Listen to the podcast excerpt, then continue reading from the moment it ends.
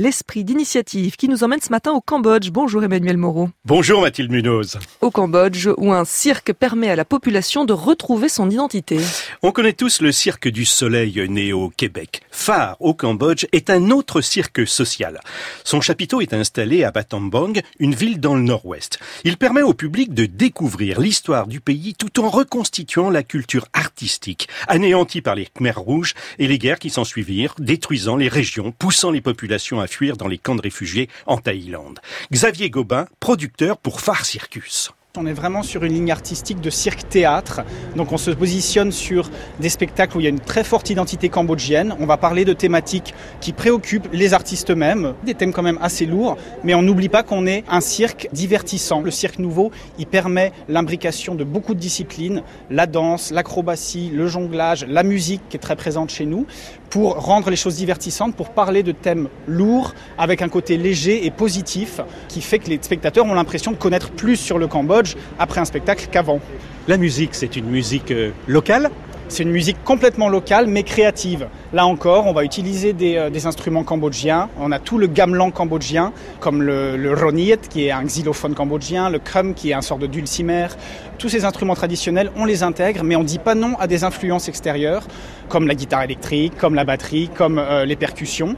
On fait de la création contemporaine, et c'est ça le cirque phare. C'est un cirque novateur avec une identité cambodgienne. Et on comprend bien cet aspect, l'identité culturelle retrouvée.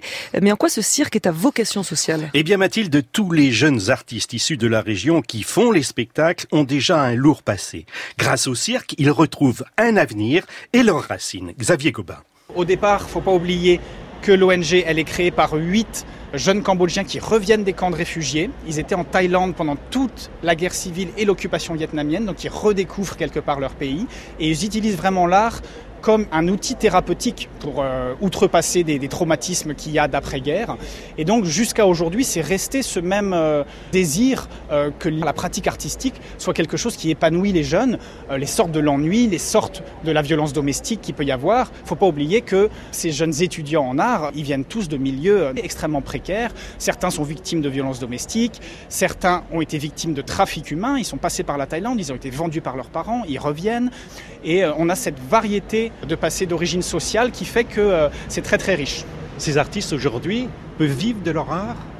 Alors ça, c'est vraiment la grosse réussite de phare. On a des artistes aujourd'hui, une soixantaine, qui vivent complètement de leur art avec un salaire extrêmement décent, dans le sens où euh, on a à peu près trois fois le salaire moyen pour ces jeunes artistes.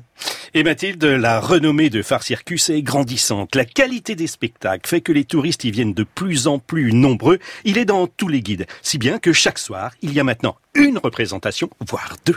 Emmanuel Moreau, l'esprit d'initiative à retrouver et à podcaster sur franceinter.fr.